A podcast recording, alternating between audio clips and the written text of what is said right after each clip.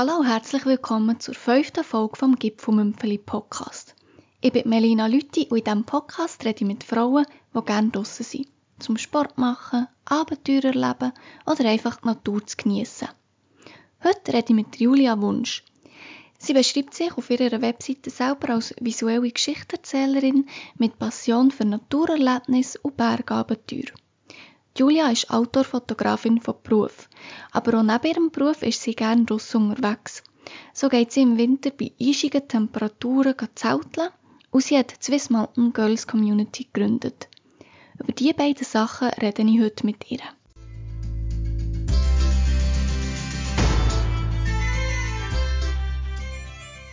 Julia, mega schön, bist hier. Ich freue mich, mit dir heute zu reden. Das Gipfelmümpfeli Podcast ist eben ein Podcast über Frauen, die gerne draußen sind und ihre Geschichten.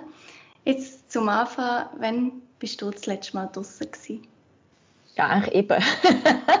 Jetzt gerade, ähm, nein, aber so richtig draußen bin ich eigentlich das letzte Mal vor anderthalb Wochen, also quasi, also nicht das Wochenende, das Wochenende vorher. Äh, da habe ich mit Swiss Mountain Girls äh, ein Get Together, ein Hüttenwochenende organisiert und bin mit 19 Frauen auf dem Fullhorn. Ah, mega schön. Ja, zu dem Swiss Mountain Girls kommen wir ein bisschen ähm, später noch zu reden. Aber jetzt zuerst so allgemein. Jetzt grüß ist nicht übertrieben zu sagen, dass du jemand bist, der extrem gerne draußen ist. ähm, kannst du ein bisschen darüber reden, von wo kommt die Faszination eben für das draussen sein, draussen Sachen machen, hast du die schon immer gehabt oder ist die erst später in deinem Leben gekommen? Also draussen sein habe ich schon immer gerne gehabt. Ich bin als Kind immer draussen Ich habe Sachen im Wald gebaut. Ich, habe, ich bin durch die Wälder, durch die Felder durchgelaufen. Also ich bin einfach schon immer draussen gewesen. Und äh, ja, jetzt hat sich das dann eigentlich wie ein bisschen Richtung eben Outdoor und Camping und ja, so ein bisschen auch Survival entwickelt äh, mit der Zeit, weil das einfach alles ja, Sachen sind, die mir helfen, eigentlich noch länger können draußen zu bleiben. Also irgendwie auch draußen können übernachten und einfach das Wissen haben, auch von den Pflanzen, ähm, aber auch vom Feuermachen zum Beispiel. Ähm, das ist einfach auch für mich ein riesengroßes Spielfeld, das mich mega interessiert. Du hast ja eine grosse Leidenschaft, die jetzt vielleicht, also wir nehmen die Folge im Juli auf, die jetzt vielleicht ein schwierig ist, daran zu denken, aber du tust sehr gerne Wintercamping machen. Und das bei extrem tiefen Temperaturen. Aber ich nehme an, du bist nicht einen Tag aufgestanden und hast gedacht, so, jetzt gehe ich bei minus 30 Grad campen, sondern hast dich sicher langsam daran hingetastet. Kannst vielleicht ein bisschen erzählen von von den Anfängen von deinen Camping-Erlebnissen? Wie hat das alles angefangen? Also eben Sommercamping habe ich schon länger gemacht und ähm, ja, das mit dem Wintercamping, ich, pff, ist eine gute Frage, wie es genau gekommen. Ich habe eigentlich wie irgendwann ist mir der Gedanke gekommen, Skicamping finde ich gut. Irgendwie finde ich irgendwie cool, keine Ahnung. Und ich konnte nicht einmal Skitouren. ich habe zuerst mal Skitouren lernen, damit ich überhaupt auf den Gipfel raufkomme. Und dann habe ich gerade ein Jahr lang ich irgendwie so ein, zwei Kurse gemacht und so und äh, bin dann irgendwie mit, keine Ahnung, 16, 17 Kilogramm Rucksack und einer Kollegin einfach auf den Berg rauf. Also ich habe nicht groß studiert, ich habe einfach das gemacht. Und äh, ja, dann immer wieder so ein bisschen auch meine Limits gesucht. Ähm, bin mal allein im Winter draußen campen. Ähm, und ja, hat dann irgendwann auch gedacht, also dort bin ich auch, glaube ich, noch nicht so lange dabei gewesen beim Wintercamper und habe ich wie mein Equipment mal testen und dann ist irgendwie ein Wochenende ist dann wirklich so nass, so zwar Schnee, aber nasser Schnee gewesen und rechter Sturm und da habe ich gedacht, ja, dann probiere ich das mal aus, wie das so geht und dann eben die minus 30 Grad Nacht, ich habe dann schon gesehen, es wird wirklich kalt und ich bin gewundert gewesen, was mein Equipment mag ausheben und ja, habe dann gedacht, ich mache das schon im geschützten Umfeld, in Anführungszeichen, weil äh, minus 30 Grad ist dann schon nicht lustig. Äh, also dort darf dann eigentlich wie nichts schief gehen und darum bin ich auf dem Camping Motorrad. Also ich bin schon in der Natur draussen gewesen, aber gleich hatte ich einen Raum, gehabt, wo ich das Not hätte rein können.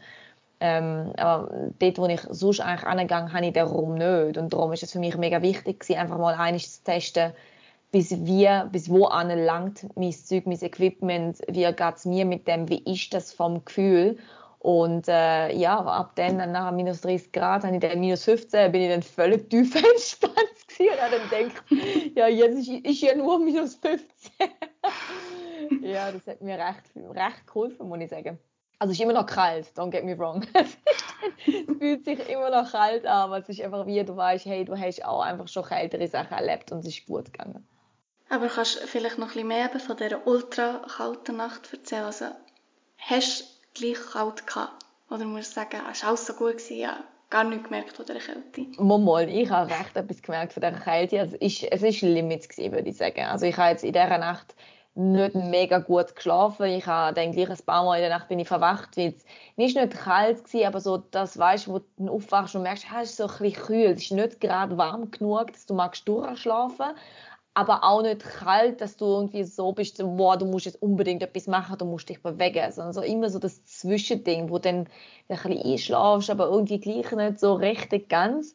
Ähm, so in dem Stadium ist es eigentlich gewesen. Ähm, ich dann schon ein bisschen schlafen, aber einfach ja nicht mega viel. Und dann am Morgen, so vier, fünf, wird es dann eigentlich immer relativ kalt.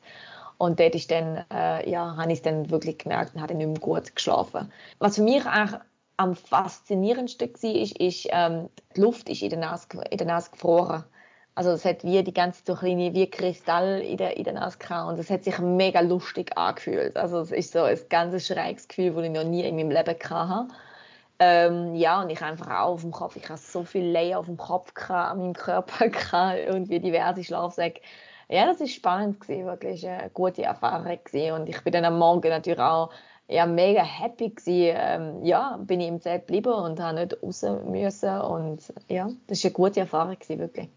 Du hast gerade angesprochen, alle die Schichten, die du hast angehabt. Kannst du noch ein bisschen mehr erzählen? Ähm, was hast du da alles für Material gehabt? Was hast du alles müssen anlegen und vielleicht sonst noch so Sachen, die man beim Wintercamping speziell muss machen, die man vielleicht, wenn man im Sommer geht, campen nicht muss machen? Also im Wintercampen ist auf jeden Fall, musst du einfach all das Zeug mit in den Schlafsack reinnehmen. ich habe inzwischen einen neuen Schlafsack für den Winter und der ist einfach extra wide und der ist drum extra wide, weil einfach wirklich all mein Zeug, mein Kameraequipment, mein Gas, mein Wasser, meine Skiboots zum Teil, also es kommt, also die Innen Innenschuhe, das kommt alles mit in meinen Schlafsack rein und das ist, ähm, das ist sicher einer der grössten Unterschiede. Im Winter ist ja alles schwerer, da ist einfach viel mehr Zeugs dabei. Ich schaffe mega gern mit dem Layering-Prinzip. Also ich habe gern äh, mehrere Schlafsäcke ineinander gezogen, so dass ich sie dann auch im Sommer kann einzeln brauchen.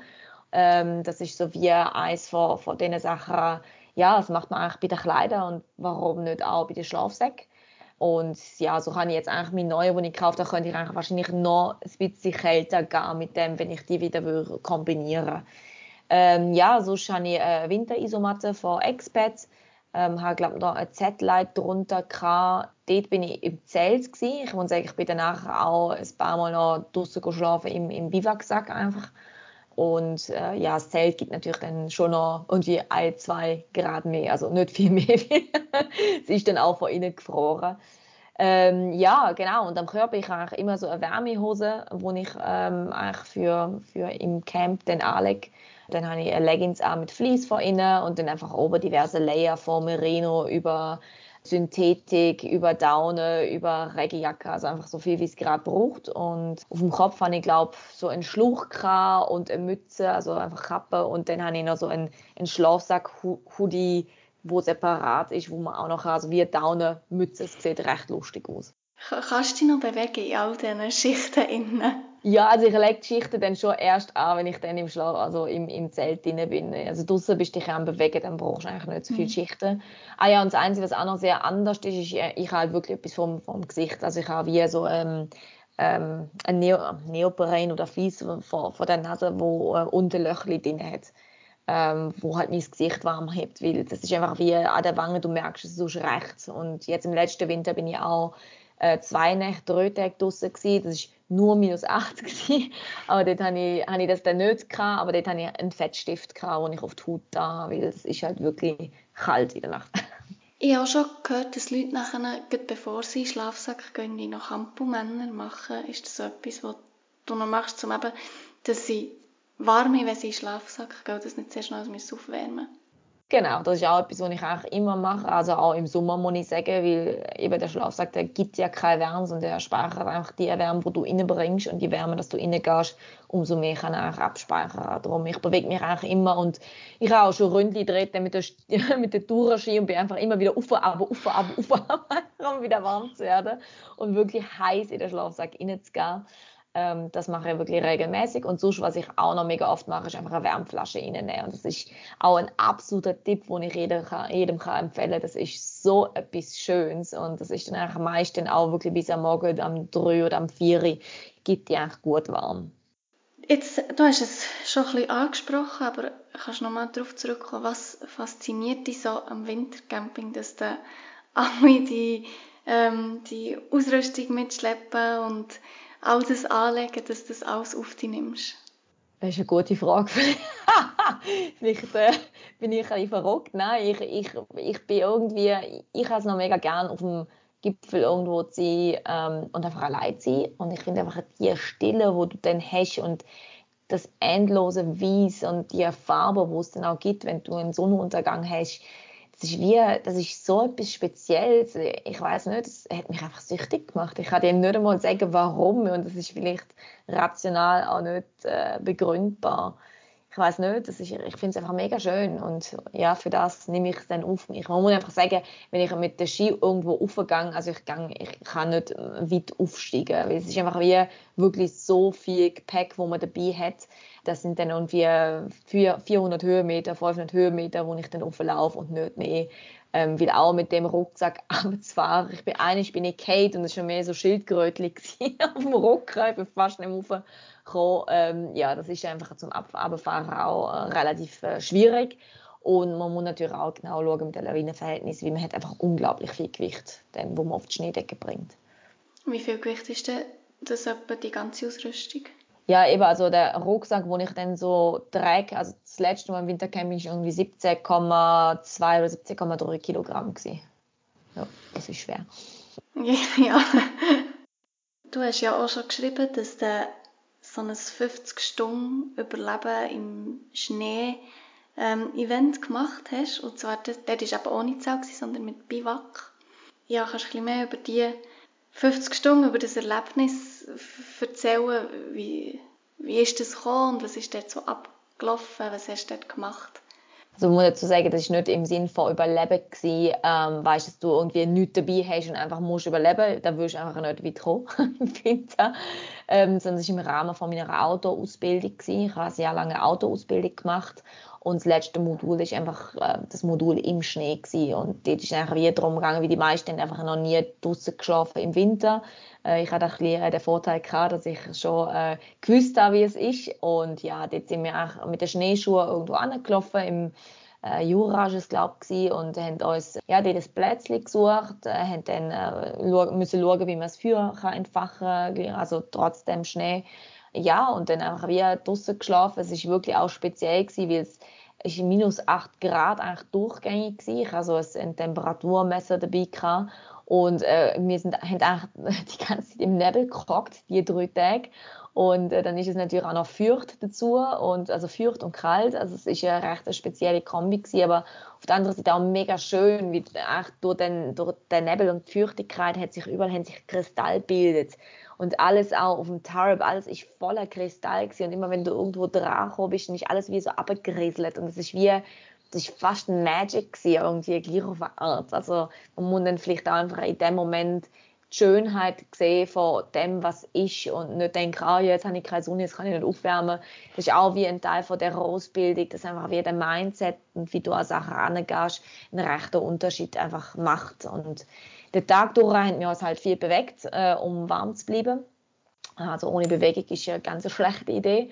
Und äh, ja, so ist halt am, am Feuer gehockt, wobei man auch muss sagen, es ist, das Feuer hat jetzt nicht so warm gegeben, dass du hast können sagen, boah, ich merke das mega. Das war mehr ein, ein psychologisches Feuer als so scheiße. Ja, genau. Und äh, ja, das haben wir eigentlich so gemacht, bisschen erkundet, haben noch ein bisschen ähm, Equipment-Tipps Ausrüstungstipps, ähm, ja, was ich auch speziell im Winter, wie kannst du dann gleich auch Sachen finden, äh, auf was musst du achten. Ja, so die Geschichten haben wir in der Ausbildung dort gehabt. Und Spuren, Spuren haben wir auch angeschaut, genau. Tierspuren? Ja, Tierspuren. Was habt ihr alles für gesehen? Rehe und Füchse haben wir primär gesehen, recht viel. Ähm, und äh, ja, bis bald haben wir noch ein bisschen was es denn wahrscheinlich war. Es ist ja mega spannend, irgendwie auch je nach Untergrund ist ja feucht oder ist ja so kristallin, sehen die Tierspuren zum Teil völlig anders aus. Also das ist, ja, habe ich recht beeindruckend gefunden. Seid ihr auch schon beim draussen schlafen Tier in der Nacht über den Weg gelaufen? Mm, nein, eigentlich nicht. Also du hast auch wie öfters mal etwas gehört. Also du hörst einfach, da ist wie etwas in der Nähe.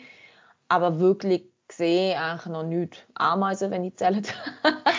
Spinnen recht viel. Das ist wahrscheinlich äh, für die meisten das ein Horrorszenario. Ähm, wir haben ja in der Autoausbildung auch äh, im Laubhaufen geschlafen, übernachtet. Ähm, das ist so wie der zweite Teil vom im, zweite Teil von, von im Wald gewesen, also eigentlich ohne Isometli und ohne Schlafsack. Also wir haben es schon dabei gehabt, wir haben es können nehmen, wenn es wie nicht warm genug war, aber die Idee ist eigentlich wirklich quasi ein Metteli selbst zu basteln äh, in einer Art und dann ein Schlafsack ist halt ein Laubhaufen gewesen. und dort hast du einfach wie, bist wie so mit den Füßen voran, wie so am Marder rückwärts reingekrochen und dann hast du dich eigentlich auch nicht mehr können bewegen weil dann hast du einfach wie das Laub ist dann runtergefallen und ja, das hat dann nicht mehr isoliert und das ist auch eine sehr, sehr interessante Erfahrung gewesen. Um jetzt nochmal ein bisschen zurück in Schnee zu kommen, du hast gesagt, du tust ähm, das Camping eben mit diesen Skitouren verbinden. Und du hast schon ähm, so ein bisschen angesprochen, wie du hast angefangen Skitouren machen. Kannst du dort noch ein bisschen mehr erzählen? Eben, wie bist du überhaupt darauf gekommen, dass du jetzt Skitouren machen willst und wie hast du das gelernt? Ja, also zuerst muss ich sagen, ich bin immer noch am Lernen. ich bin immer noch nicht äh, fertig mit dem oder ich würde mich, würd mich immer noch als Anfänger bezeichnen wo ich jetzt glaube seit vier Jahren schon am Skitouren dran bin. Also ich bin mit, eigentlich mit Skifahren aufgewachsen, äh, obwohl ich von Deutschland komme, was vielleicht noch recht speziell ist, weil ich kenne niemanden, der aus meiner Region ist, der Skifahren kann. Und meine, äh, meine Mami hat mich eigentlich mit zwei auf die Ski gestellt und wir sind nachher jetzt Jahr in die Skiferien gefahren und äh, haben eine Skischule und so, also das volle Programm. Ähm, aber Skitouren habe ich eigentlich nie können oder nie angefangen und dann mit Swiss Mountain Girls habe ich dann auch wirklich ein paar Frauen kennengelernt, die immer gesagt haben, ja, komm da mal mit und Skitouren ist mega lässig und so. Und ja, ich habe es dann schon immer cool gefunden, wenn ich mit den Schneeschuhen irgendwo raufgelaufen bin und dann sind auch wie die Leute an mir vorbeigefahren auf der Ski und ich habe gedacht, ah, ich muss das alles jetzt wieder runterlaufen.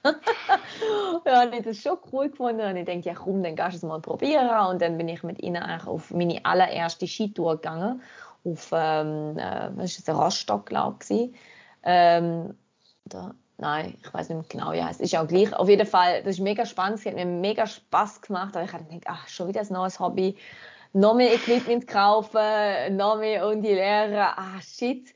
Und dann habe ich es zuerst mal zur, zur Seite gelegt und dann gedacht, nein, komm, das machst du jetzt nicht auch noch. Und dann ist es, ja, dann ist der Sommer gekommen und dann ist der nächste Winter gekommen und alle sind wieder Skitour und ich habe gedacht, ah nein, shit, ich, es macht mir doch gleich so viel Spaß. Ich werde jetzt, ich werde jetzt gleich lernen. Und dann habe ich ähm, ein paar ähm, Kurse gemacht, also Zürich beim Rüdi Bergsport habe ich einen Kurs gemacht, bei Grindelwald habe ich einen Kurs gemacht, habe dann so mit dem LVS geübt. Ich habe bei Wise Risk äh, gibt es ja das Online-Portal, wo man kann, äh, online so Tests machen so Übungs, äh, also Übungsvideos und Übungsfragen und dann kannst du eigentlich danach dein Wissen testen in, ich glaube, sechs Lektionen und das mache ich auch jetzt ja wieder zum Auffrischen. Das finde ich mega gut. Ja, und so habe ich auch über recht viele verschiedene Ecken habe ich auch mir so Wissen angeeignet, bin zum Skitest gegangen, habe Ski ausprobiert, habe dann mein eigenes Paar gekauft. Ja, und bin dann einfach mit Kolleginnen mitgegangen und natürlich dann jetzt zuerst mal einfach ja, die Touren, wo ich das Gefühl hatte, die kann ich einschätzen und die unter 30 Grad. Und äh, ja, wo ich mich wohlfühle, auch mit Frauen, die ein bisschen, ein bisschen mehr Erfahrung noch haben als ich, wo ich auch noch etwas von lernen kann ja, und dann halt viel auch Fahrtechnik eben in so Kurs gemacht. Und für den Winter habe ich mir jetzt vorgenommen, ich muss öfters mal einfach wie Off-Pist fahren, einfach am Stück, weil das Problem ist, du laufst sonst auf und ich laufe mega gern auf, was die meisten vielleicht noch komisch finden, aber dann hast du einfach eine Abfahrt und mit dem wirst du einfach nicht wirklich besser. Darum habe ich jetzt gefunden, im nächsten Winter werde ich wirklich mal am Stück ein paar Tage einfach nur freeriden und einfach wie ein bisschen noch mehr ja, Erfahrung gewinnen. Was, ist, was würdest du als deine eindrücklichste Skitour, die du bis jetzt gemacht hast, bezeichnen?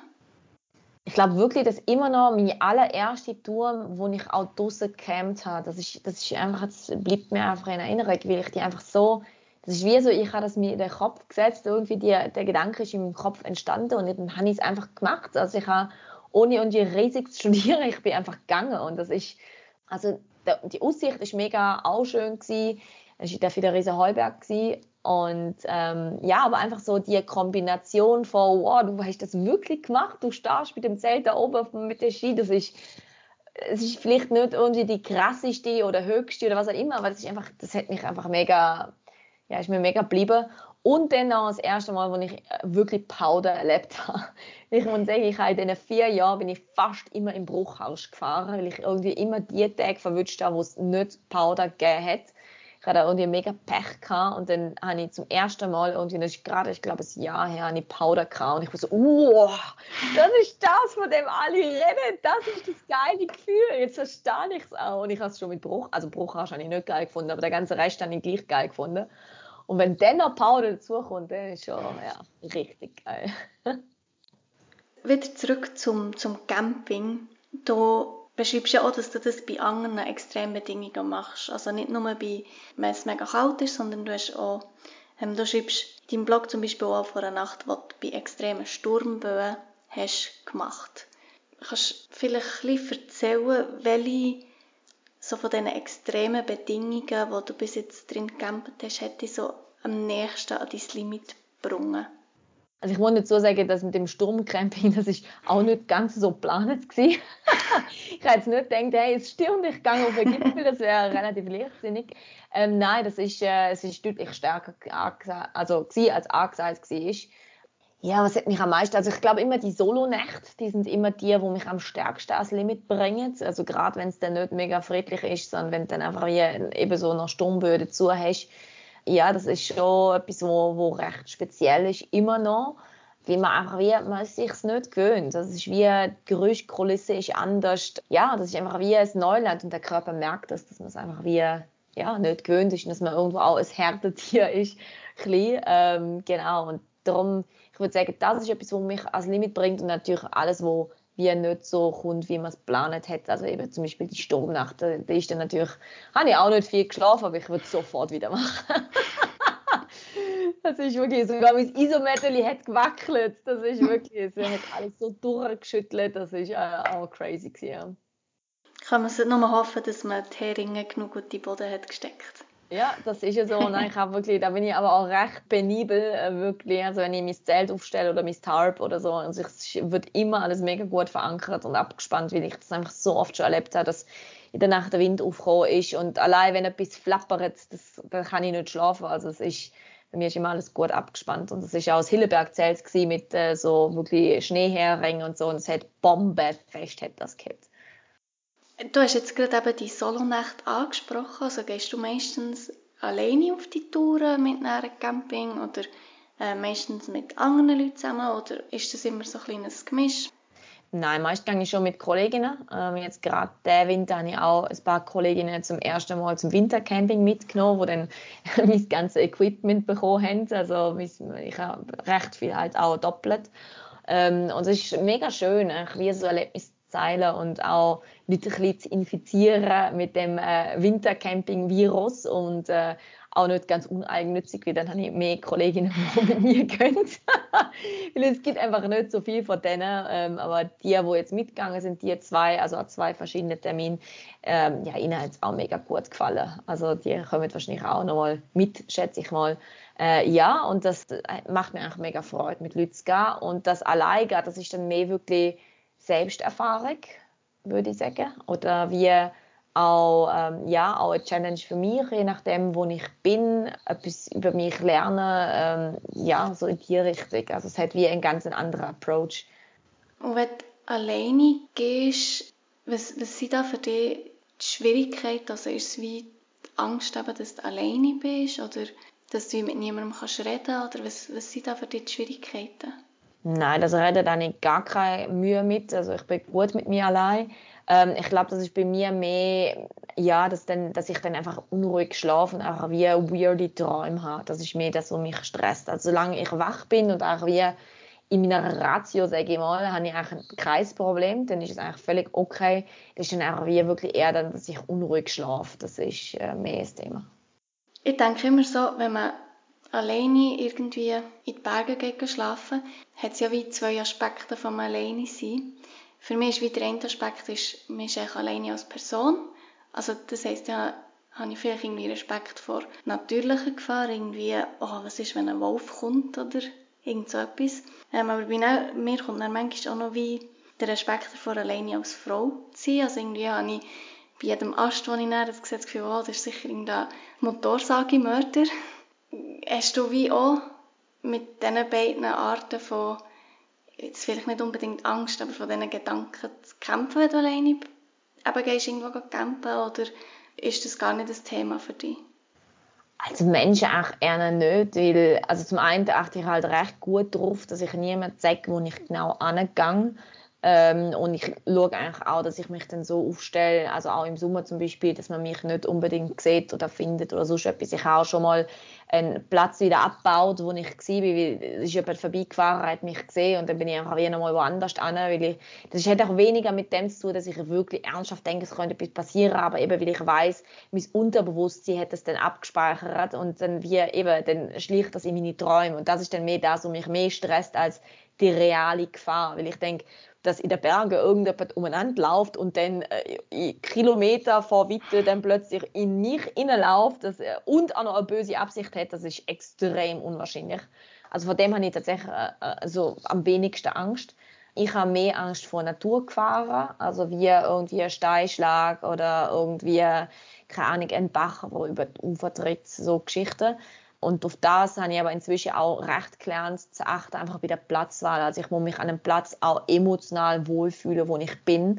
Und wenn ich irgendwie ein komisches Gefühl habe, auch wenn ich das rational nicht mag erklären, dann, dann gehe ich weiter. Also das ist für mich inzwischen extrem wichtig geworden.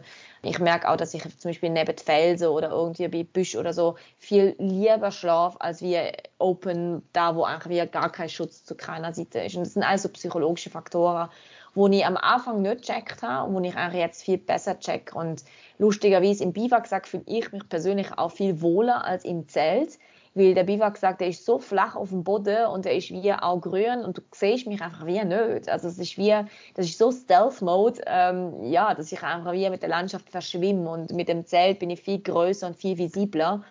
Ähm, das ist für mich auch noch ein großer Unterschied. Und bezüglich Wolf oder Tier, also ich habe mehr Angst vor Kühen. irgendwie plötzlich auf mich drauf trampelt oder so und ich habe sie irgendwie nicht gesehen, dass ich auf einer Weide bin oder so.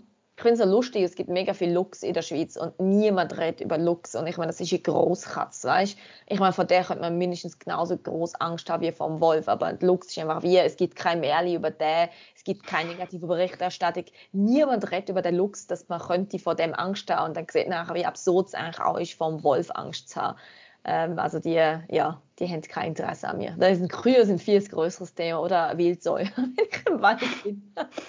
Es ist ja häufig so, dass sehr viele von diesen Gefahren sind wie gar nicht rational, aber irgendwie ist es gleich schwierig, so aus dem Kopf rauszubringen. Ja, das stimmt. Nein, ich denke irgendwie andererseits manchmal auch, ich fände es sogar cool, wenn ich mal ein Tier würde sehen. Also weißt du, wenn mhm. ich unter würde liegen und das Tier würde zu mir ankommen, ich meine, wie cool wäre das? Also außer es ist eine Kuh. Oder Witz auch. Aber sonst als andere Tier, ich meine, das, das wäre mega schön. Also, und ich versuche das auch für mich irgendwie ein bisschen umzuframen, dass ich irgendwie sage, ja, wenn etwas kommt, ich hätte das, ich, eben, ich hätte ja sogar Freude an dem. Ich meine, als Fotografin eh, aber auch einfach an dieser Begegnung. Ich meine, wie schön wäre das? Von der Anna Zirner hat sie, glaube Kreise, wo aus Buch geschrieben hat, sich irgendwann aufgewacht und hat einfach einen Steinbock neben sich, sich stark in der Nähe. Und sie hat auch gesagt, es war so eine schöne Begegnung gewesen, weil die wollen dir in der Regel nichts. Ich meine, du machst ihnen nichts, du bist da, sie sind zu dir angelaufen. Ja, dann schauen sie dich ein bisschen an, aber sonst... Du hast ja aber jetzt gerade erwähnt, dass du so wie ein Bauchgefühl hast entwickelt in Bezug auf natürliche Gefahren. Wie hast du das entwickelt? Ich glaube, so rational, also ich sag mal, so die Klassiker eben nicht beim Bachbett und nicht dort, wo Steinschlag gefahren ist. Ich meine, das weiß man auch, wie man geht campen.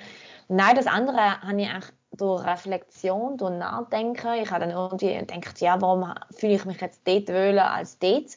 Was macht der Unterschied? Und ja, eigentlich, so habe ich herausgefunden, was für mich wichtig ist. Zum Beispiel beim Biwaksack habe ich Ähm, wenn ich Biwak und ein Tart zum Beispiel habe, dann habe ich das oft, dass ich gern an meinem Kopf zum Beispiel einfach wie einen Rucksack davor stelle oder Schaufel oder einfach sogar echt einfach wie in den Boden stecke. Einfach psychologisch, dass mir wie quasi nicht gerade direkt auf den, auf den Kopf kann, mag drauflaufen irgendwie wie.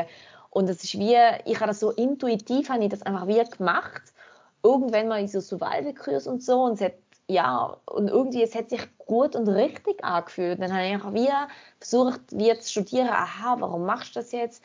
Aha, könntest du das vielleicht bei deiner Platzwahl äh, berücksichtigen, dass du zum Beispiel irgendwie Sträucher hast oder irgendwie Bäume, Wurzeln, was auch immer, wo das wie als natürliche Funktion könnte ähm, wir bieten. Ja, und so ist das eigentlich wie entstanden und dass ich auch gemerkt habe, hey, ich schlafe einfach viel besser, wenn ich einen Platz habe, wo ich am Abend, wenn ich angegangen merke, hey, da fühle ich mich wohl. Ich habe mal einen in so einer Mulde hinter einem Stein und ich habe mich so wohl an dem Platz gefühlt. Und dann habe ich plötzlich gemerkt, wie viel entspannter ich geschlafen habe in dieser Nacht und seitdem achte ich auch viel mehr auf, den, auf mein Bauchgefühl. In der Schweiz ist ja nicht wahnsinnig gut geregelt, geht man draussen, wo dass man genau darf übernachten, wo nicht.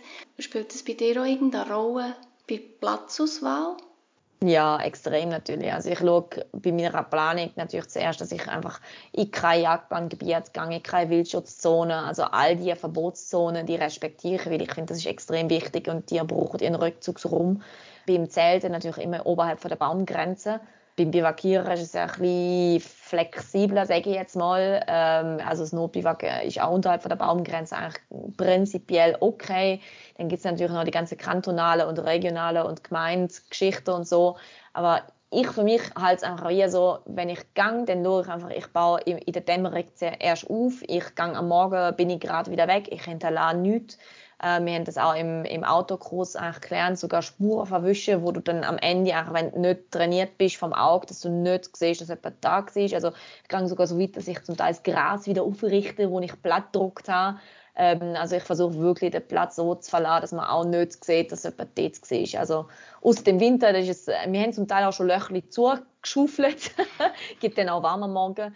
Äh, manchmal haben wir es nicht ganz geschafft, wenn es eingefroren war, das ist dann auch okay. Aber ich probiere mir wirklich, gebe mir wirklich mega Mühe bei dem, ähm, ja, dass ich dort darf sein und auch niemand störe oder mich jetzt nicht in ein Feuchtgebiet, wäre auch recht dumm zum Zelt, aber gleich, also, dass ich einfach wie auch auf solche Sachen achte. Das ist eigentlich für mich äh, das Zentralste und ich gehe auch sehr gerne irgendwo an, wo einfach wie nicht so die Hotspots sind, also am liebsten fahre ich, wenn ich mit der Bahn irgendwo rumfahre, denke ah, der Grad dort oben sieht gut aus. Und dann gehe ich auf der Karte schauen, was sagen die Höhenlinien und dann mache ich eigentlich so meine Recherche und finde dann auch wie Spots, die einfach niemand sonst kennt. Und äh, ich kommuniziere auch nicht, wo ich bin. Also ich schaue sogar auch bei Bildern, die ich mache, dass man nicht sieht, wo das genau ist. Weil ich die Art schützen Es gibt so viele Orte, die überlaufen worden sind ist eben das Wintercamping oder generell Camping, es muss jetzt nicht unbedingt winterspezifisch sein, etwas, wo du bei jeder Möglichkeit, wenn es nur irgendwie möglich ist,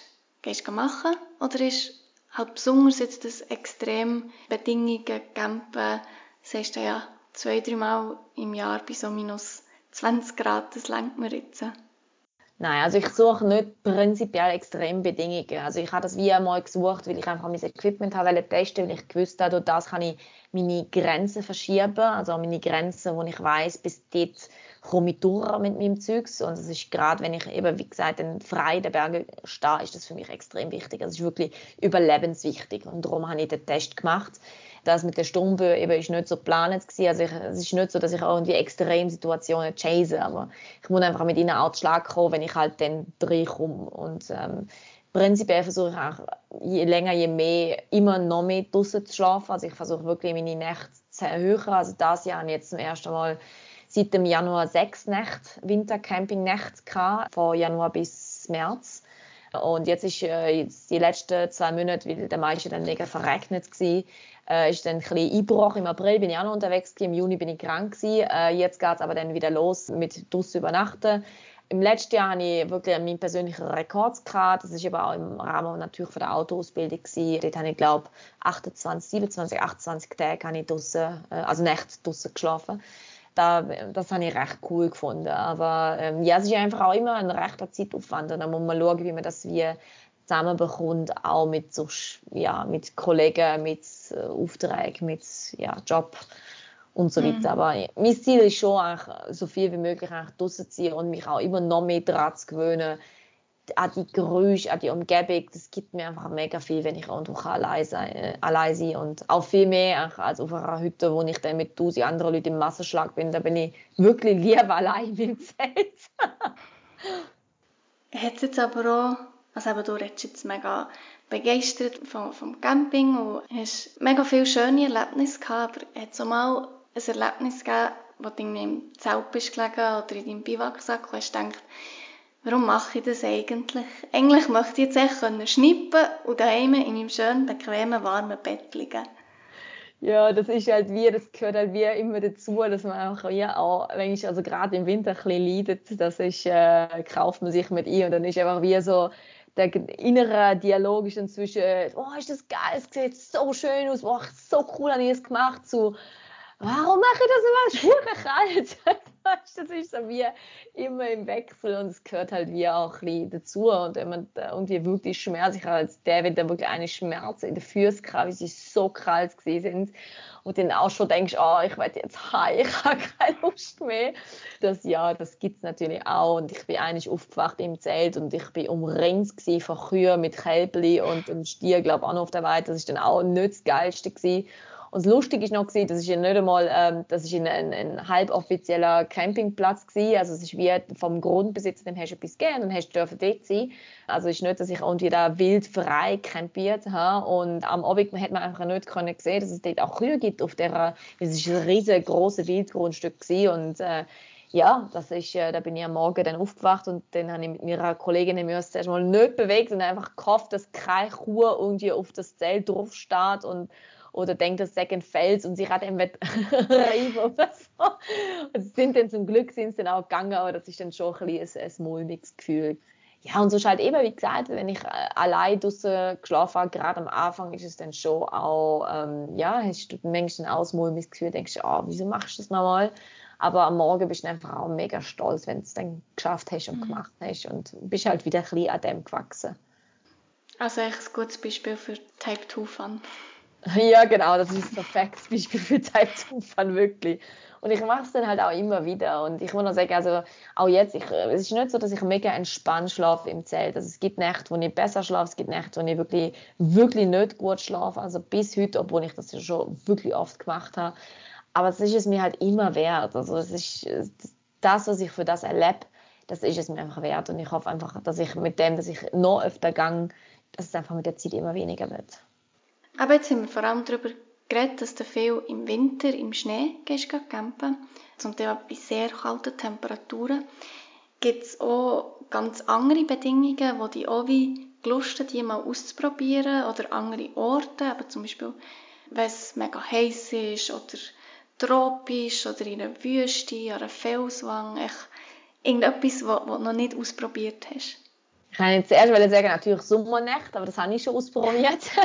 aber die habe ich natürlich auch immer mega gern. Ähm, nein, sonst, also wirklich skandinavische Länder würde mich reizen, aber halt auch im Winter tatsächlich. Fände ich auch wirklich mega spannend, dort mal draußen zu schlafen. Aber ja, gut, also im Sommer auch, aber ich muss nicht immer schauen, ich bin nicht so der Moskito-Fan, die lieben mich. Darum müsste es ein Land sein, wo es nicht so viele Moskitos gibt. Nein, was mich sonst noch mega interessieren ist ähm, Portaledge, also wirklich in der Felswand äh, mal sein. Ich würde wahrscheinlich auch Kreisauge zutun. ich würde es dann gleich machen, wenn ich es recht cool fände. Und so heiße Bedingungen sind nicht so meins, würde ich sagen. Also es ist so tropisch oder heiß, das ist, glaube ich, nicht das, wo ich Lust drauf hätte. Jetzt möchte ich gerne ein bisschen das Thema wechseln, aber du hast schon jetzt mehrmals die Swiss Mountain Girls angesprochen. Du hast das 2018 hast du das gegründet. Kannst du vielleicht erklären, was das überhaupt ist und was deine Motivation war, dahinter Swiss Mountain Girls zu gründen? Ja, Swiss Mountain Girls ist so ein bisschen mein ehrenamtliches Baby, kann man fast sagen. Nein, das ist so mein Passionsprojekt, wo man wirklich, kann man, kann man einfach wie nicht anders sagen. Das habe ich 2018 gegründet, das ist eine Auto-Community für Frauen. Es geht darum, Frauen miteinander zu connecten, zu inspirieren und auch zu empowern. Ähm, gerade Leute, die nicht so viel in den Bergen unterwegs sind oder vielleicht auch gerade erst anfangen und nicht wissen wie. Und auch die zum einen zu connecten mit anderen Frauen, die halt auch Lust auf das haben, auch zeigen, hey, was gibt's alles in der Schweiz, was kannst du dort entdecken? Und einfach auch zeigen, hey, ja, fang an. Mit kleinen Schritten, ist gleich, also einfach, anfangen. Wenn du das willst, dann ja, mach's. Und es ist nicht irgendwie, man alles lernen, es gibt wirklich so viel Material online, es gibt so viele andere Frauen, wo ihr wisst, wenn teilen, mach's einfach. Das ist eigentlich so wie die Grundidee mit dem A oder wie mir die Idee gekommen ist, ist eigentlich ursprünglich sogar noch aus der Fotografie. Ich habe für das Unternehmen geschafft und habe dort das Instameet äh, organisiert in 2018 und da habe ich für das Instameet ähm, gleich viele Fotografen wie Fotografinnen finden und da habe dort gemerkt, es ist mega schwierig Fotografinnen zu finden ähm, es hat recht viel so, ähm, ja, so Male Collectives, äh, Fotografen-Kollektiv von Männern, aber irgendwie so, ich denke, wo sind denn die Frauen? es gibt da mega viele gute Fotografinnen, wo sind die denn? Und das ist mir wie so im, im Kopf geblieben. Und dann habe ich noch ähm, so ein Outdoor Survival Weekend gemacht und dort habe ich eine Frau getroffen und sie hat ähm, erzählt, ja, sie würde mega gerne in die Berge gehen, äh, aber sie, sie weiß einfach wie nicht, wie anfangen. Sie weiß nicht, wie sie eine Wanderung planen, wie das überhaupt geht und alle ihre Kolleginnen irgendwie ähm, ja, sind, äh, haben Kind jetzt und, und, und Familie oder andere Interessen und sie weiß auch nicht, wo sie Leute findet, wo Lust auf das haben. Und eigentlich sind so die zwei Sachen zusammengekommen und dann habe ich irgendwann gedacht, ja, so Auto-Community für Frauen wäre irgendwie mega cool. Dann habe ich mal ein bisschen recherchiert und dann habe ich gesehen, ja, in anderen Ländern gibt es das auch. Einfach in der Schweiz nicht. Und dann habe ich gedacht, ja komm, jetzt schlafst du zuerst mal eine Nacht über das. jetzt musst dann, ich dann so on fire für die Idee, und ich denke, jetzt zuerst mal drüber schlafen und wenn du dann morgen immer noch so begeistert bist, dann, dann darfst du es machen, habe ich mir selbst gesagt. Und dann bin ich am nächsten Morgen bin ich aufgewacht vor dem Wecker und bin immer noch so on fire gewesen. Dann habe ich den Account eröffnet auf Instagram und habe das Logo, glaube ich, in einer halben Stunde irgendwie geschwind noch vor der Arbeit irgendwie zusammenbastelt, weil ich irgendwie, ja, ich, ich habe so einen Flow gehabt, ich kann es gar nicht anders sagen. Und dann habe ich ähm, erste Wanderung angeboten und also die Idee ist eigentlich am Anfang einfach gewesen, ich gehe wandern und ich nehme einfach Leute mit. Also ich habe da nicht viel studiert oder gemacht und dann habe ich bei der ersten Wanderung als emotionaler Support noch meine beste Kollegin mitgenommen. Ich habe wirklich nicht gewusst, kommen fünf Leute, kommt niemand, kommt mit 50, ich kein blasser Schimmer gehabt. Ja, und dann sind es, glaube ich, zehn Frauen dann auch gewesen, die gekommen sind. Also, das hat mich mega begeistert und motiviert. Es ist ja auch mega gut aufgenommen worden. Mega viele Frauen haben es geshared in ihren Communities und es, äh, ja, hat mich, hat mich total positiv überrascht weil ich irgendwie nicht mit dem gerechnet. Ich habe es nicht fürs Ziel gemacht in dem Sinn. Und äh, dann habe ich ja recht schnell gemerkt, ich habe so viele Nachrichten bekommen, so, hey, wann gehst du wieder? Ich will auch kommen, ich will auch kommen. Und dann habe ich, mega schnell ist es mir fast zu viel geworden, weil ich habe dann alles wie allein geschmissen ich habe gar nicht so oft können gehen, wie die Leute gefragt haben. Dann habe ich dann mein erstes Team gesucht und habe einfach mal umeinander gefragt, ja, irgendwie auf Instagram, wird jemand mich unterstützen? Und dann haben sich mega viele Frauen gemeldet. Auch das hat mich total begeistert. Und dann ist das erste Team irgendwie fünf, sechs Leute äh, gewesen. Und dann haben wir auch recht viele Events, ich glaube 19 Events vor Corona gemacht. Dann ist Corona gekommen, dann ist natürlich ein großer Break gewesen. Ein paar sind dann, eine schwanger geworden, eine ist äh, weggezogen. Also dann ist das Team so ein bisschen, ja, sind dann eigentlich nur drei übrig geblieben also ich und zwei andere. Und ähm, dann haben wir es nach Corona im letzten Jahr haben wir es dann nochmal gemacht, äh, wieder angefangen, aber eigentlich im recht im kleinen Rahmen. Und dann habe ich wieder gedacht, ja, warum baust du es nicht nochmal aus? Und Anfang von dem Jahr habe ich wieder gefragt und habe wieder so viele Bewerbungen bekommen. Ja, mega, mega toll. Und jetzt sind wir dann acht Frauen, die dabei sind und äh, also mit mir inklusive, ja, und wo Wanderungen jetzt in der ganzen Schweiz, also wir haben jetzt auch Westschweiz äh, neu aufgebaut haben dort jetzt auch an der Organisatorin, ähm, ja, genau, und das freut mich wirklich mega. Das ist so etwas Schönes. Mega coole Idee und auch schön hat es so viel Anklang gefunden. Was werden da so für Events angeboten? Sind es vor allem eben Wanderungen zusammen oder gibt es auch andere Sachen? Genau, es sind eigentlich wie Wanderungen, die wir anbieten. Man muss auch dazu sagen, also wir sind nicht ausgebildete Wanderleiterinnen und wir nehmen auch kein Geld für das.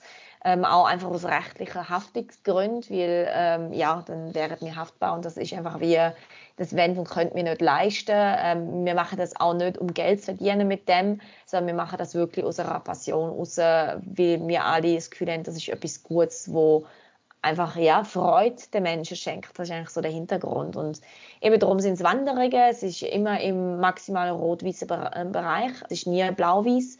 Und es geht eigentlich wie darum, dass man eigentlich Frauen, Teilnehmerinnen können untereinander connecten auf diesen Wanderungen. Also das Ziel ist nicht, die krasseste und höchste und anstrengendste Tour ever zu machen, sondern die Idee ist eigentlich mehr, dass du Schnuff hast zum Reden, weil du ja auch andere Leute dort kennenlernen. So, das ist äh, ein bisschen der Hintergrund.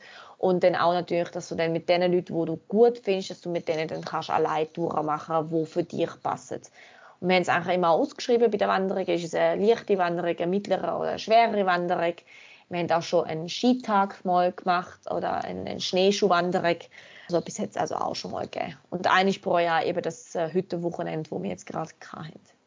Wo siehst du den Vorteil von so einer reinen Frauen-Outdoor-Gruppe jetzt verglichen mit einer gemischten Gruppe, äh, zum Beispiel irgendwie eine SAC-Wandergruppe? Also ich glaube, zum einen sprechen wir einfach generell ein jüngeres Publikum an, habe ich wie das Gefühl. Und zum anderen, ja, also ich habe gemerkt, auch das Bedürfnis ist einfach wie um, weil es weniger leistungsorientiert ist, weniger höher, schneller, weiter, sondern es ist mehr wirklich, es geht um Gemeinschaft, es geht ums Connecten, es geht ums auch Geniessen vom Moment, in dem dass man gerade ist und auch ein bisschen umeinander schauen ja, und es ist einfach wie ein Feedback, das ich so bekomme, dass viele sich viel mehr trauen, eben in, in weiblichen Gruppen ähm, Sachen auszuprobieren, auch vielleicht Fragen zu stellen, wo man sonst das Gefühl hat, das ist eine dumme, Anführungszeichen, Frage, wo es natürlich nicht gibt, aber das ist wie einfach ein, ein anderer Rahmen. Und mir ist auch noch wichtig zu sagen, ich habe das nicht gemacht unter dem Aspekt, dass ich es wie quasi gegen Männer in Anführungszeichen machen sondern es ist wie für Frauen sagst ja auch nicht irgendwie bei einem äh, Kletterer oder einem Kletterverein, ja, warum inkludiert er kein Fahrradfahrer, kein Velofahrer, weißt oder kein Velobegeisterter. Das ist einfach wie eine komplett andere Geschichte. Das ist nicht gegen die Velofahrer, sondern für die Kletterer, also für Frauen, nicht gegen Männer. Was für Art Frauen findet man so bei Swiss Mountain Girls? Also sind die alle topfit oder hat so Anfängerinnen, die irgendwie noch nie wirklich grosse wandern? Oder hat es ein bisschen Gemisch von allem? Es ist wirklich ein Gemisch vor allem. Also wir haben äh, wirklich Frauen dabei, die, ja, ich sage mal, vielleicht eher noch ein bisschen langsamer unterwegs sind. Wir haben auch Frauen dabei, die wirklich einen rechten Zug haben und äh, einen Pace machen. Und wir hoffen einfach, dass sich untereinander dann auch einfach die findet. Einfach die, die Frontgruppe ist dann vielleicht ein bisschen die schnellere Gruppe und äh, dann die, die ein bisschen langsamer gehen dann vielleicht ein bisschen hinterher. Wir probieren eigentlich auch Wanderungen nicht zu lang zu machen, damit sich nicht mag auseinanderziehen, sondern dass man gleich irgendwo ja noch gemeinsam im Ziel ankommt. Wir haben Frauen, also wir haben Schweizerinnen dabei, wir haben Deutsche dabei, wir haben auch Expats dabei, weil wir machen ja eigentlich alles Deutsch-Englisch und alle vom Team reden auch Englisch. Wir haben eine von den Hiking Coordinators äh, ist auch englischsprachig, darum reden wir auch alle wirklich ähm, auch in, in unseren Teamsitzungen Englisch und darum ist es, glaube ich, sehr, sehr auch inklusiv für Leute, die gerade in die Schweiz gekommen sind und, und Anschluss finden. Und für mich ist es eigentlich wie, spielt es auch wie keine Rolle. Also du kannst mit jedem in die Berge gehen und es ist völlig egal, was es für eine Nationalität oder für eine Sprache ist. Und wir nehmen eigentlich dort auch jeden mit. Und ja, wir haben schon Junge gehabt, wir haben auch schon Ältere gehabt. Wir haben eine Teilnehmerin mal gehabt, die noch nie in ihrem Leben auf einer Hütte war und sie war Schweizerin und äh, hat gesagt, ja, jetzt in, in dem Rahmen, sie traut sich jetzt einfach mal das zu sagen und auch mitzugehen und das mal zu erleben und sie hat sich das komplett alles anders vorgestellt und das ist für mich dann, das sind so Geschichten, die mich mega motivieren, wo ich dann wirklich so Freude habe, dass ich so etwas kann geben und, und, und wie, ja, dass die Leute sich das trauen, dann einfach mal mitzukommen. Wenn jetzt jemand, der zulässt, auch Interesse hat, mal mitzukommen, wo könnten Sie da die Informationen finden? Auf swissmountaingirls.ch. das ist das Einfachste. Wir haben natürlich auch noch einen Instagram-Kanal, Swiss Mountain Girls. Und wir haben auf der Website einen Event-Newsletter, wo man sich kann einschreiben kann und dann bekommt man auch immer automatisch ein Mail, wenn es eine neue Wanderung gibt. Und es wird immer so zwei, drei Wochen vorher äh, gibt es Info, wo die Wanderung angeht. Äh, wir haben auch eine Jahresübersicht, wo alle Termine draufstehen, was geplant ist für das Jahr, wo man sich eben auch schon ein bisschen vormerken wo man vielleicht mitgehen will. Und danach der definitive Ort wird dann zwei, drei Wochen vorher mitteilt. Auch in den Instagram Stories. Wir haben von vielen eben gehört, ja, manchmal verpasse ich die Stories und darum ist eigentlich der E-Mail-Newsletter so das Beste, was man machen kann. Es gibt auch keine Werbung über den Newsletter, sondern es ist einfach wirklich nur, wenn es ein neues Event gibt, dann äh, wird der Newsletter verschickt und that's it. Genau, das kann ich jedem ans Herz legen. Und ist auch noch gut, wenn man den abonniert hat, wie zum Beispiel Swiss Mountain Girls Hot Weekend vor, vor anderthalb Wochen. Das ist innerhalb von 24 Stunden ausgebucht Um jetzt nochmal zurückzukommen zu unserem ersten Thema, zum Wintercamping. Wenn jetzt eben vielleicht auch Leute zuhören, die denken, oh, das klingt eigentlich schon noch mega spannend, Wintercamping oder eben sogar Skicamping. Ähm, aber er hat bis jetzt erst Anfang im Sommer im Zelt geschlafen. Was hättest du vielleicht so für Tipps für erste Schritte, um sich so ein bisschen an das Wintercamping hinzutasten? Also ich würde natürlich zuerst mal schauen, halt, was habe ich schon an Equipment, was brauche ich vielleicht noch an Equipment, was kann ich mir vielleicht auch zuerst mal auslehnen, bis ich wirklich weiß, ob das etwas ist, wo ich Freude daran habe. Ich meine, gerade so Winterschlafsäcke, die kosten halt recht viel und es macht nicht so viel Sinn, so eine zu kaufen, wenn man dann danach merkt, ah ja, nein, es passt mir überhaupt nicht. Ich kann empfehlen, zum Beispiel Schlafsäcke ineinander eben zu kombinieren, habe ich ja schon gesagt, mit dem Layeren. Durch das muss man dann vielleicht auch nicht unbedingt einen teuren neuen Schlafsack kaufen. Und dann würde ich auch sagen, hey, gang zuerst einmal auf ein Naturcamping, eben wie der Motorrad zum Beispiel, wo im Winter offen hat. Es gibt ein paar von denen in der Schweiz und probier es zuerst einmal so aus oder vielleicht sogar, wenn du einen Garten hast oder so, machst du vielleicht zuerst einmal bei dir die Hai im Garten oder auf dem Balkon. Also ich habe auch wirklich schon auf dem Balkon geschlafen bei mir in der Stadt, einfach weil ich gewisse Sachen einmal austesten, ausprobieren. Ja, und so einfach Schritt für Schritt dort anwagen und ähm, das probieren, wie sich anfühlt, kann man sich das vorstellen, eben dann mal Outdoor-Campingplatz, wo man sich kann zur Not in einen warmen Raum äh, zurückziehen, wenn es wirklich gar nicht verhebt.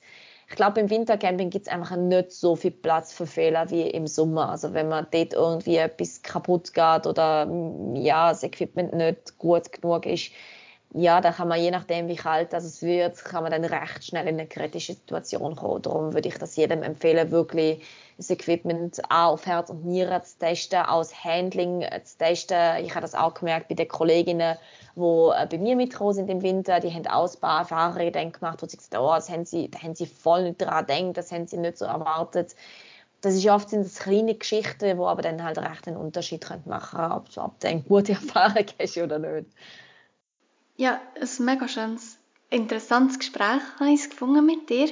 Bevor wir fertig machen, vielleicht noch die letzte Frage, wo können die Leute, die zulassen, mehr über dich erfahren und vielleicht mehr über deine Campingabenteuer? Ja, das wäre auf meiner eigenen Homepage. Das ist hier juliawunsch.ch oder auf Instagram unter Wunschengel. Dort habe ich auch recht viel von meiner Autofotografie. Ich bin auch noch Fotografin und äh, share eigentlich dort so meine Bergabenteuer und Naturerlebnisse. Ich äh, bezeichne mich immer als visuelle Geschichtenerzählerin. also nicht nur Fotografie, sondern auch Videografie. Ich schreibe aber auch mega gerne. Also ich schreibe auch Blogs über meine Erlebnisse und äh, das teile ich dann auf Social Media und dort kann man mich dann finden. Und vielleicht muss ich noch ein, zwei Sachen ergänzen. Wunschengel auf Instagram äh, sind meine Familiennamen. das muss ich immer dazu sagen, weil die Leute immer so denken, das ist mega eine komische Geschichte. Äh, was ist das für ein Name? Aber das ist von, von meinem Wunsch und Engel sind meine Familiennamen. Äh, das ist mir vielleicht noch, noch wichtig, das dazu zu sagen. Und falls jemand sich wundert, eben über mein komisches Schweizerdeutsch, äh, das ist, äh, der, der Hintergrund ist, ich bin von Deutschland und ich rede erst seit vier oder fünf Jahren Schweizerdeutsch. Genau, aber es ist mir eben mega wichtig, weil ich da die bin und äh, ja, bin zwar seit 16 Jahren da, aber habe mich dann erst vor vier, fünf Jahren können überwinden in Public Schweizerdeutsch zu reden und das ist jetzt vielleicht auch eine Premiere in dem Podcast. Ich habe glaube noch nie einen Podcast oder einen Vortrag so auf Schweizerdeutsch gehalten.